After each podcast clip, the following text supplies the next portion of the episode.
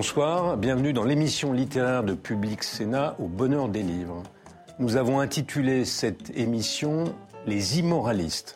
Vous connaissez tous la formule de Gide, on ne fait pas de beaux livres avec de bons sentiments. Je suis persuadé que nos deux invités partagent cette maxime et je pense même qu'ils considèrent que c'est avec de la transgression qu'on fait de beaux livres. Emma Becker, bonsoir. Bonsoir. Emma Becker, vous avez publié euh, il y a une dizaine d'années Monsieur, dans lequel vous racontiez la passion érotique d'une jeune fille pour euh, un ami de sa famille bien plus âgé qu'elle, et c'était une description très crue. Et puis, vous avez publié un livre entre-temps, mais en 2019, vous avez publié un livre qui a, beaucoup fait parler de lui, à la fois par les louanges qu'il a reçues et puis par les controverses qu'il a suscitées. La maison dans laquelle euh, vous relatiez votre expérience ou votre enquête de, en tant que prostituée dans deux maisons closes de Berlin. Oui. Dans cette rentrée, vous revenez avec euh, L'inconduite chez Albin Michel, dans lequel vous racontez les aventures euh, sentimentales et surtout sexuelles d'une jeune maman. C'est très chaud, on va en reparler dans quelques minutes. Et puis Simon Liberati. Simon Liberati, bonsoir. Bonsoir. Vous êtes un écrivain prolixe avec Performance chez Grasset, c'est votre douzième livre. On se souvient que vous aviez reçu le prix Femina pour un récit à propos de Jane Mansfield. Euh, on se souvient du livre Eva, où vous parliez de votre compagne de l'époque. Euh, mais vous n'êtes pas seulement un écrivain, vous êtes aussi un personnage de la vie parisienne branchée. On vous, prête l'amour euh, des belles femmes connues, de la coke, des belles voitures. vous fréquentez à la fois les grands auteurs, mais aussi le Palace et Bec BD. Bref, vous avez comme ça une figure de dandy rock'n'roll euh, et vous, du coup, vos détracteurs vous, suspectent de danser un peu sur le bûcher des vanités. Vous vous reconnaissez dans cette silhouette ou pas du tout? Bah oui, oui, bien sûr, oui, oui, non, ça, surtout dans celui qu'on suspecte, mais, euh, mais le reste, euh, c'est à peu près vrai, oui, oui. Et voilà, mais bon, c'est comme ça, vous savez, on, on invente. c'est Frédéric Becbédé qui m'a été mon premier éditeur qui m'avait dit une fois qu'on vous a mis dans, un, dans une case, on n'en sort plus. On n'en sort plus. Donc c'est pas la peine d'essayer. Il vaut mieux aller dans le sens de la. Alors performance, performance. Vous empruntez d'ailleurs le titre à un film des années 70 dans lequel jouaient euh, Mick Jagger et Anita Pellenberg, qui étaient l'égérie des du Swinging London et des Rolling Stones. Et dans ce livre, on passe quelques semaines avec un, écrivain septuagénaire qui se relève d'un AVC, euh, qui, euh, qui est un peu en panne d'inspiration et qui va d'un côté essayer d'écrire une série sur les Rolling Stones et de l'autre essayer de vivre son aventure sentimentale nouvelle avec sa compagne qui est non seulement de 40 ans sa cadette, mais euh, son ex-belle-fille, rien que ça. Euh, racontez-nous d'abord d'un mot, parce que ça irrigue tout le roman, le moment, l'épisode de la vie des Stones euh, sur lequel votre écrivain septuagénaire, dans lequel on, vous reconnaît un peu, euh, euh, sur lequel il, veut écrire une série bah, C'est très simple, ça se situe à partir du moment où, il y a une arrestation. Il y a une arrestation pour, pour usage de stupéfiants, qui est la première à peu près de l'histoire de la pop musique à l'époque. Il y avait eu des, rockers et des jazzmen, mais on n'en avait pas autant parlé. C'est une, une, arrestation où Keith Richard et Mick Jagger ont été arrêtés, chez Keith Richard, donc dans le Sussex. Et, euh, et, ça se passe en 67. Et la fin, la fin de l'épisode qui m'intéresse pour, pour, pour, moi, ça se, termine en 69 avec la mort de Brian Jones, qui était donc le guitariste et le fondateur du, du groupe. Mais c'est pas un livre sur ça, hein, non. Mais, mais, en tout cas, voilà, ça c'est le cadre historique de ma, de ma recherche. C'est pas un livre sur ça, mais cet épisode a une signification particulière parce que c'est le moment, disons, de la métamorphose des Stones qui vont devenir le groupe iconique mondialement connu qui sont. Or, cet épisode est fondé sur une trahison, et même sur une double trahison. Oui, alors ce qui se passe, c'est qu'en fait, ça, c'est l'histoire, on va dire, d'amour qu'il y a derrière. C'est-à-dire qu'Anita Pallenberg, qui était donc en fait la, ça a été la, bonne fée des, Rolling Stones, que c'est elle qui a présenté les Rolling Stones à Londres à, toute la gentry anglaise décadente, donc les aristocrates, les artistes, etc. Et c'est elle qui a fait, en fait, en changeant le style vestimentaire, c'est aussi bête que ça, mais en changeant le style vestimentaire de, de ses partenaires, qui a fait qu'on est passé du milieu de jeunes rock rockers un peu voilà anglais comme ils sont, pas toujours formidables physiquement, à tout à coup quelque chose qui était très étrange, qui commençait à être vraiment androgyne, etc. Et c'est Anita, en fait, il, il volait le vestiaire d'Anita, et donc ça c'était Brian. Et après, il y avait, euh, elle a quitté Brian Jones pour Keith Richard, et Keith Richard, du coup, est devenu lui aussi une sorte de, d'homme-femme comme ça, étrange. Après, maintenant, il est devenu un vieux pirate, mais avant, il y a eu cette période, et voilà.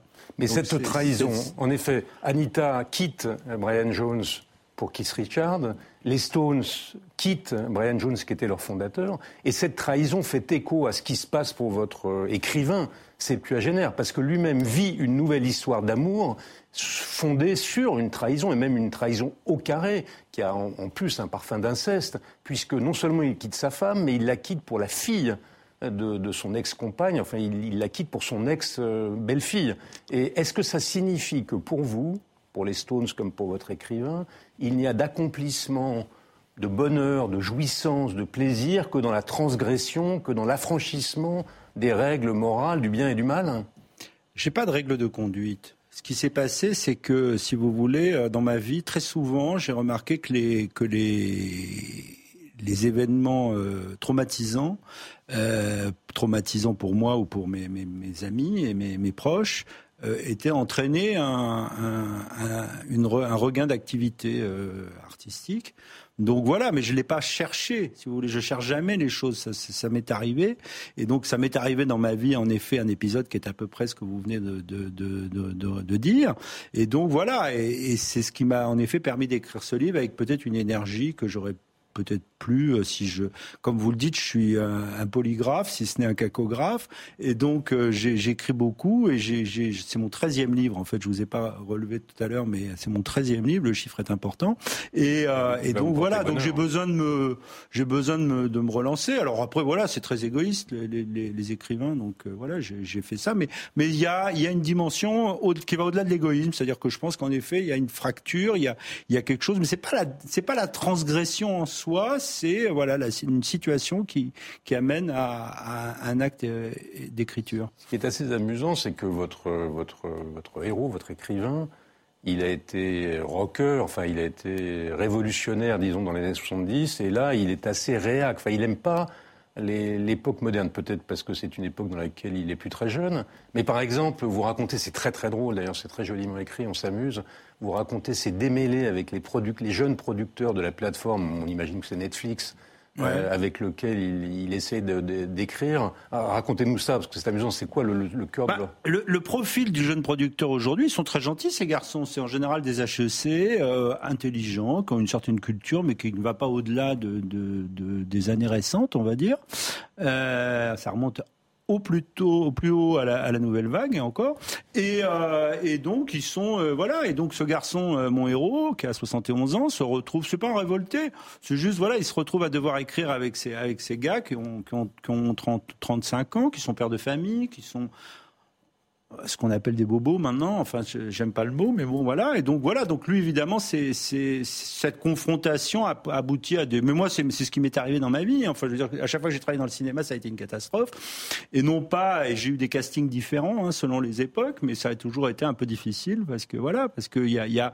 c'est pas un problème de rejeter le présent, c'est que je crois que si vous voulez, aujourd'hui, on se sert de la culture pop, on se sert des années 60, mais les gens qui se servent des années 60 font des, sont des, ont des vies qui n'ont rien à voir avec ça. Et donc voilà, on, produit, de, on produit de la, de la culture qui est souvent une, une, comment dire, c'est du maquillage. Oui, c'est pas, mais, mais on sent tout de même. On a perdu quelque chose. Mais on sent tout. Bon, d'abord il y a une méditation sur le vieillissement, la déchéance, mais on sent tout de même que cette époque le défrise euh, parce qu'il a la nostalgie de la liberté des années 70, euh, de la liberté sexuelle, de la liberté de se défoncé, de la, la, enfin bref, et qu'il y a quelque chose dans, dans l'époque moderne euh, qui, qui, qui, qui, ne lui va plus, qui ne lui va pas. Il, il elle lui paraît peut-être euh, trop corsetée, trop puritaine, que sais-je.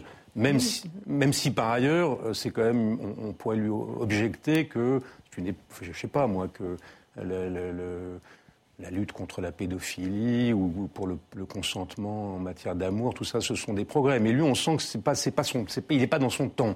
Moi, le progrès, je vous avouerai, je m'en fous un peu. Euh, pardon. Hein, et, euh, et, par ailleurs, je crois que c'est un problème esthétique surtout. C'est-à-dire qu'en fait, son problème, c'est pas du tout un problème moral. Moi, j'ai jamais, me suis jamais trop posé la question. Et je dis je parce que là, c'est l'auteur qui parle. Euh, je me pose pas la question. J'écris ce que je peux.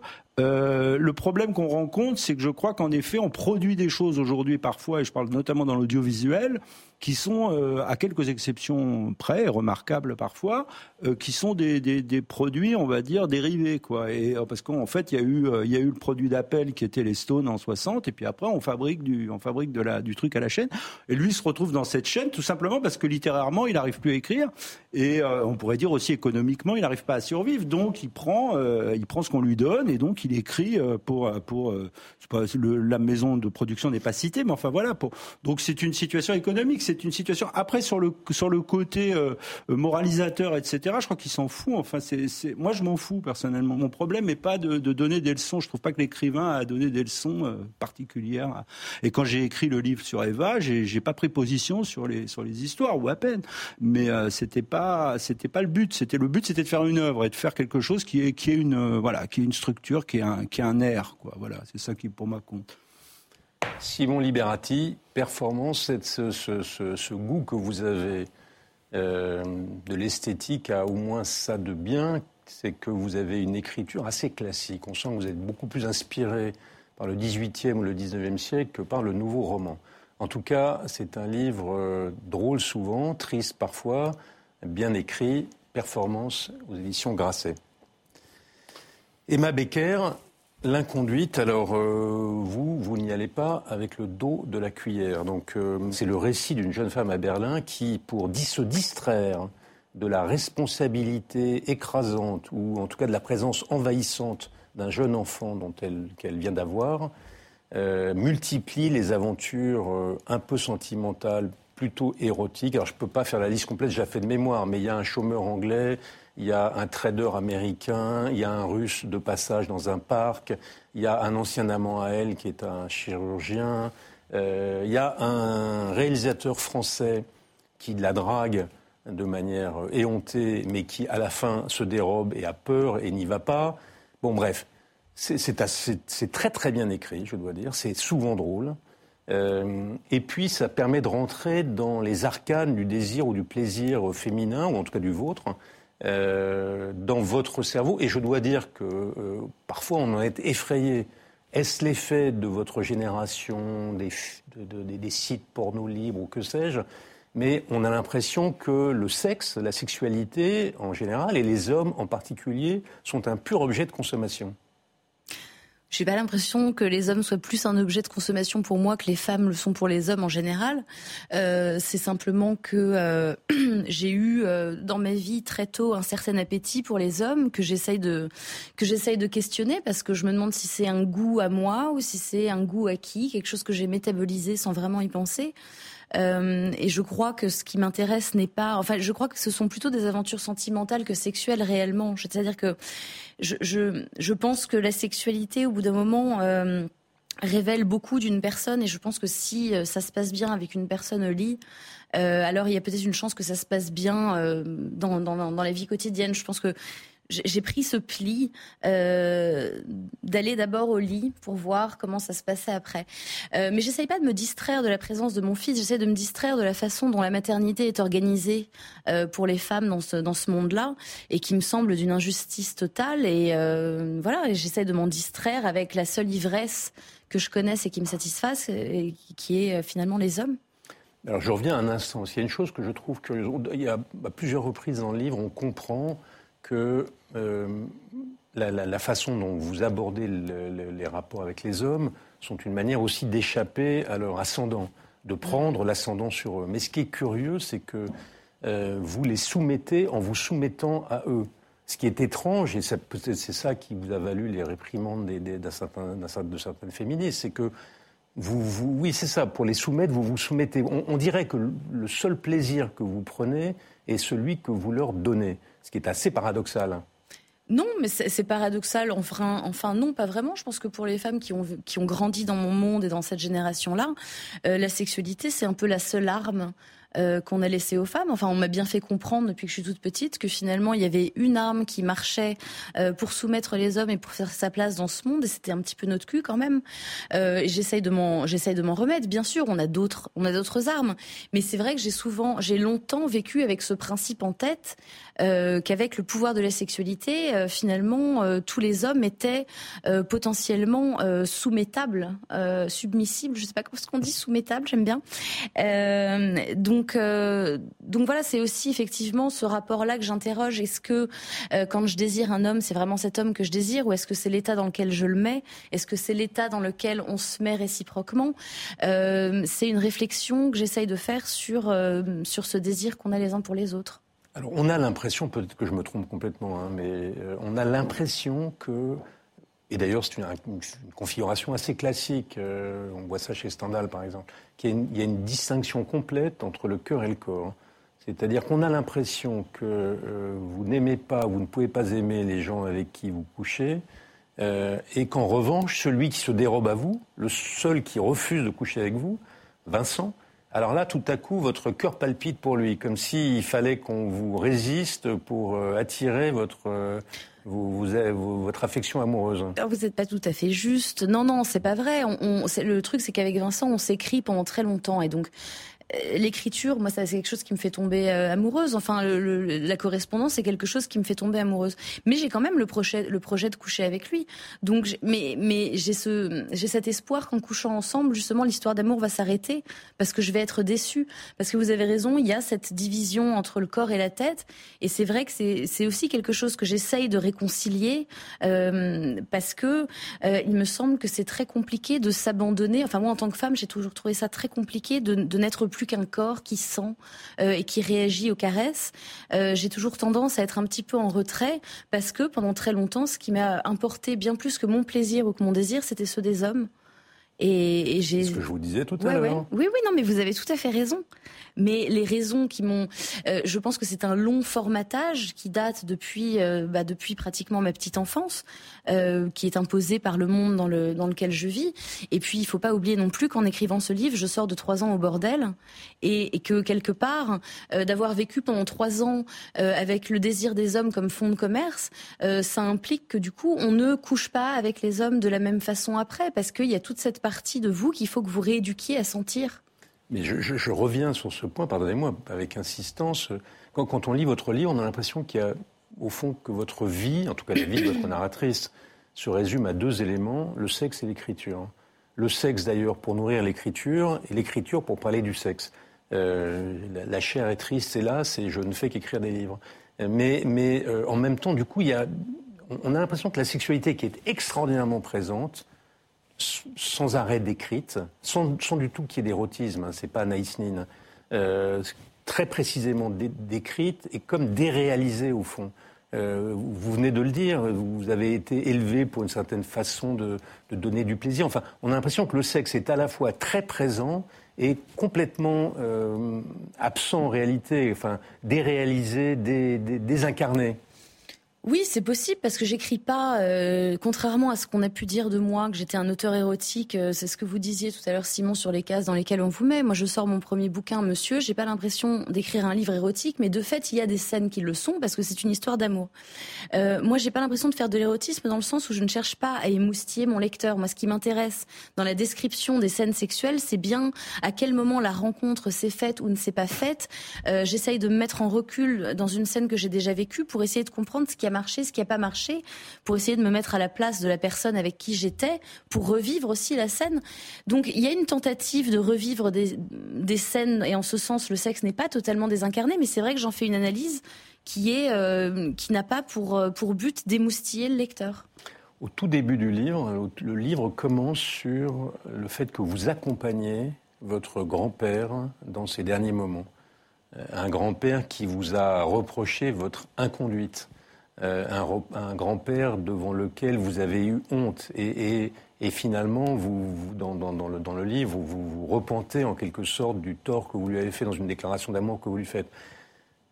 on se dit en lisant ça au début du livre qu'il a fallu que cette figure du code de ce statut du commandeur, que ce, surmoi, comme dirait un psychanalyste, que, que cette, cette incarnation d'un certain point de vue moral disparaisse pour que vous vous sentiez libre de conduire la vie qui a été la vôtre et de l'écrire. Oui, euh, c'est vrai que quand, euh, quand souvent quand j'écris des livres, j'ai toujours au bout d'un moment cette, cette idée de qu'est-ce que qu'est-ce que Papounet va en penser, qu'est-ce que mon père va en penser, qu'est-ce que mes parents vont en penser. Maintenant, qu'est-ce que euh, votre enfant va en penser? Qu'est-ce que moi, j'y suis pas encore, mais vous avez raison, on va y arriver un moment. Euh, ça m'a jamais vraiment empêché d'écrire, mais je crois qu'effectivement, il faut au bout d'un moment soit tuer ses parents, soit qu'ils meurent de même. Et c'est vrai que euh, c'est vrai que mon grand-père a été une figure euh, paternelle très très importante et devant laquelle j'avais souvent effectivement des des scrupules à, décrire euh, le sexe de la façon qui me semblait la plus crue, c'est-à-dire la plus juste, la plus honnête. Et peut-être que ce livre-là est plus cru que les autres parce que je n'ai pas eu les mêmes, je n'avais pas la même ombre dans mon épaule. L'inconduite, c'est le, titre de votre livre. Bah, évidemment, l'inconduite, c'est vos comportements condamnables par la morale commune, mais euh, le rédacteur en chef de cette émission me faisait observer que ça pourrait être aussi un adjectif qui s'applique à vous. Euh, vous êtes une femme inconduite, euh, une femme qu'on ne peut pas conduire, une femme qu'on ne peut pas diriger. Est-ce que, au fond, l'ensemble de ce que vous écrivez, dont ce dernier ouvrage, c'est une espèce de manifeste pour la liberté, pour le refus de l'ordre, pour le refus de la loi, dont le sexe n'est qu'au fond l'un des visages bah, J'essaye pas du tout d'être dans la transgression. Euh, j'écris les choses que j'ai envie d'écrire parce qu'il me semble qu'elles sont importantes. Et je, je, trouve à chaque instant de ma vie des moments euh, qui sont poignants et dont je pense qu'ils sont riches en enseignements pour moi comme pour les gens qui me lisent. Euh, le côté sulfureux, c'est pas moi qui me qui me le revendique, c'est quelque chose qu'on m'a mis sur euh, sur le dos euh, quand j'ai sorti mon premier bouquin et auquel j'essaye de je, fais cavalier seul, je, je m'occupe pas de ça, mais c'est vrai que c'est une étiquette qui me colle à la peau. Je pense que c'est peut-être parce que je parle de sexe et que c'est toujours plus compliqué pour une femme d'en parler que pour un homme, parce qu'on considère que c'est une dynamique euh, normale de la vie d'un homme, et pour une femme, c'est toujours un peu particulier. Donc, euh, non, je continue mon petit bonhomme de chemin euh, sans ce besoin d'étiquette. Emma Becker, merci. L'inconduite euh, aux éditions Albin Michel. Nous n'avons pas tout à fait fini. Nous allons rejoindre une lectrice, parce que le bonheur des livres, c'est d'abord le plaisir des lecteurs. Salomé Suarez, qui va, je crois, poser une question à Simon Liberati. Salomé, on vous écoute.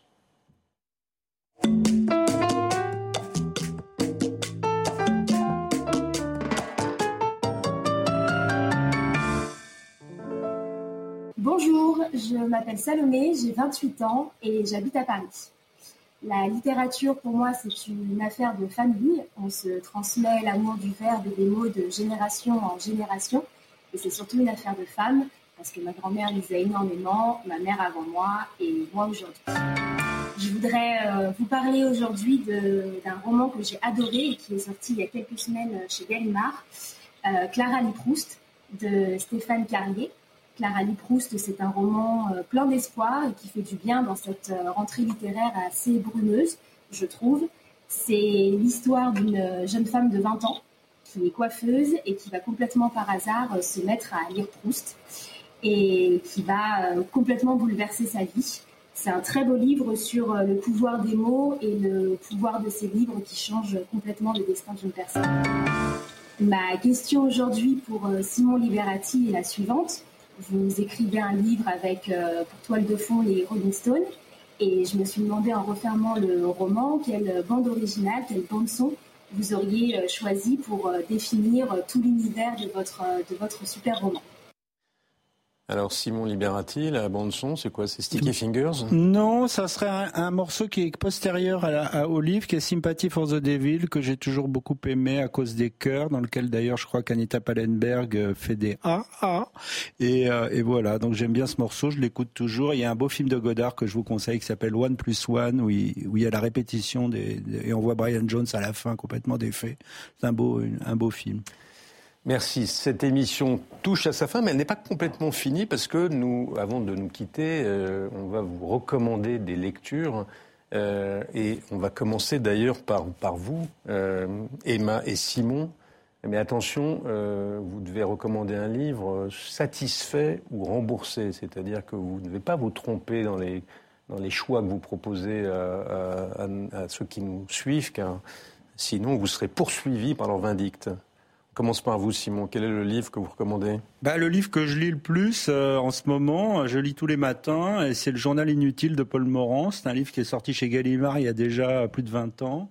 C'est un des meilleurs livres euh, parus depuis bien longtemps et c'est un livre qui est déjà ancien puisque le journal a été terminé en 76 et c'est ce que je lis tous les matins depuis maintenant euh, plusieurs mois. Voilà, je suis un lecteur assidu de ce livre, j'ai lu deux fois déjà. Emma, quelles sont, Emma Becker, quelle est votre euh, recommandation de la semaine? Euh, J'ai beaucoup, beaucoup, beaucoup aimé Les enfants endormis d'Anthony Passeron euh, aux éditions du Globe, qui est, un bouquin où il revient en fait sur une histoire de famille, sur son oncle qui est mort du sida, qui était héroïnomane, et c'était vraiment bah, la découverte de, ce virus à l'époque. Et il alterne justement les souvenirs de, la vie de cet homme et les, découvertes que les médecins font à, à ce moment-là, et c'est vraiment un livre bouleversant. Merci. Quant à moi, enfin quant à nous, je veux dire l'émission, nous vous recommandons euh, la, la, biographie en poche de Miles Davis par Frank Medioni. Donc Miles Davis, c'est probablement le premier jazzman à devenir un rockstar, c'est la jazz fusion. Euh, et Medioni est un excellent journaliste de jazz. Il a, il a fait d'autres biographies, Charlie Parker, euh, Martial Solal. Et, et, et voilà, c'est un très bon livre. Ça, c'est pour vous. C'est pour la bande-son de votre prochain livre. Super. Laurence Haïm, Guylaine Maxwell, je ne l'ai pas lu. Laurence Haïm était là, a été pendant des années correspondante à, aux États-Unis, chaîne de télévision, et là, elle, refait le parcours de, euh, de, la fille de Maxwell qui a connu donc deux aventures euh, épouvantables dans sa vie, son père et euh, son amant. Euh, elle est aujourd'hui euh, pour, poursuivie euh, dans le cadre de cette affaire. Euh, ça vous intéresse oui, ça Ah ben voilà, c'est pour vous. Merci. Excellent livre. Selim Nassim, c'est un ancien journaliste de Libération, et c'est la vie, la, la, traversée du chaos libanais euh, à travers le regard d'un personnage. C'est un livre très très bien écrit, passionnant. Non, vous n'êtes pas preneur, vous. Vous êtes trop pris par Paul Morand, c'est ça.